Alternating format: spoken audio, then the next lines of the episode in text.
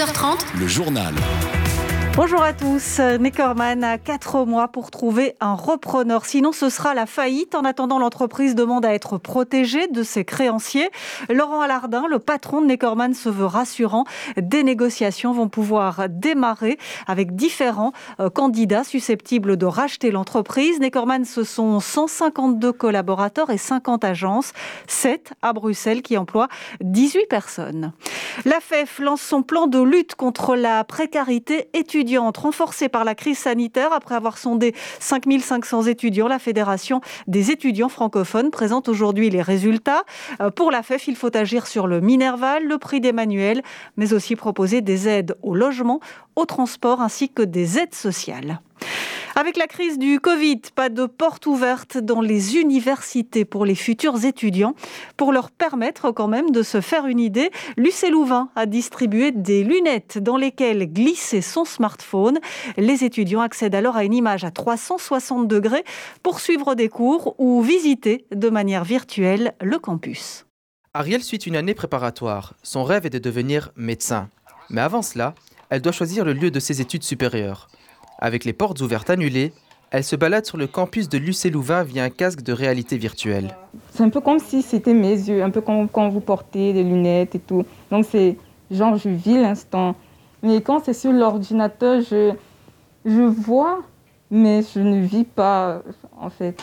Pour moi, avec le casque, c'est vraiment je suis à l'université. La jeune étudiante est convaincue par le casque. Elle a déjà ses repères au sein de l'université.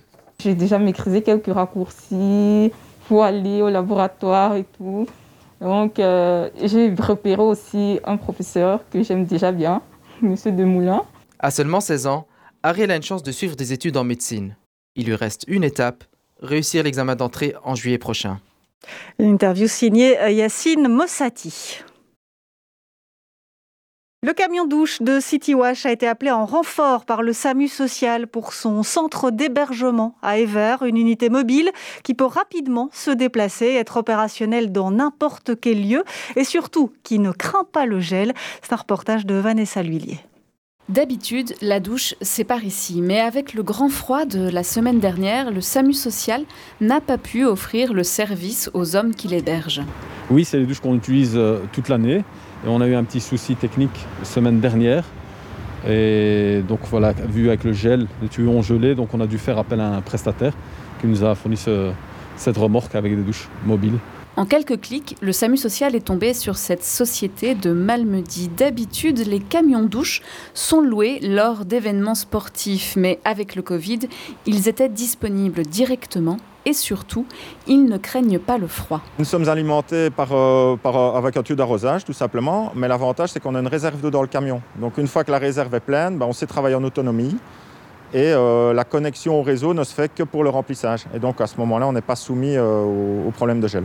Ce semi-remorque a été totalement réaménagé pour accueillir 16 cabines de douche avec de l'eau chauffée au gaz. Il a juste besoin de se brancher au réseau électrique.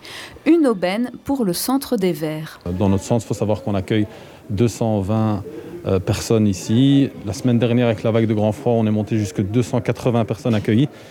Et euh, c'est obligatoire pour nous d'avoir euh, des douches fonctionnelles ce n'était pas le cas. Donc voilà, si tu vois, nous a bien dépanné cette semaine-ci. Le baromètre de la sécurité routière de l'Institut VIAS fait état d'une baisse de 20% d'accidents mortels sur les routes en 2020 par rapport à l'année précédente. Une baisse liée au premier et puis au deuxième euh, confinement. À Bruxelles, le nombre de morts est passé de 19 à 14. VIAS note par contre une hausse du nombre d'accidents impliquant un cycliste, plus 13% à Bruxelles.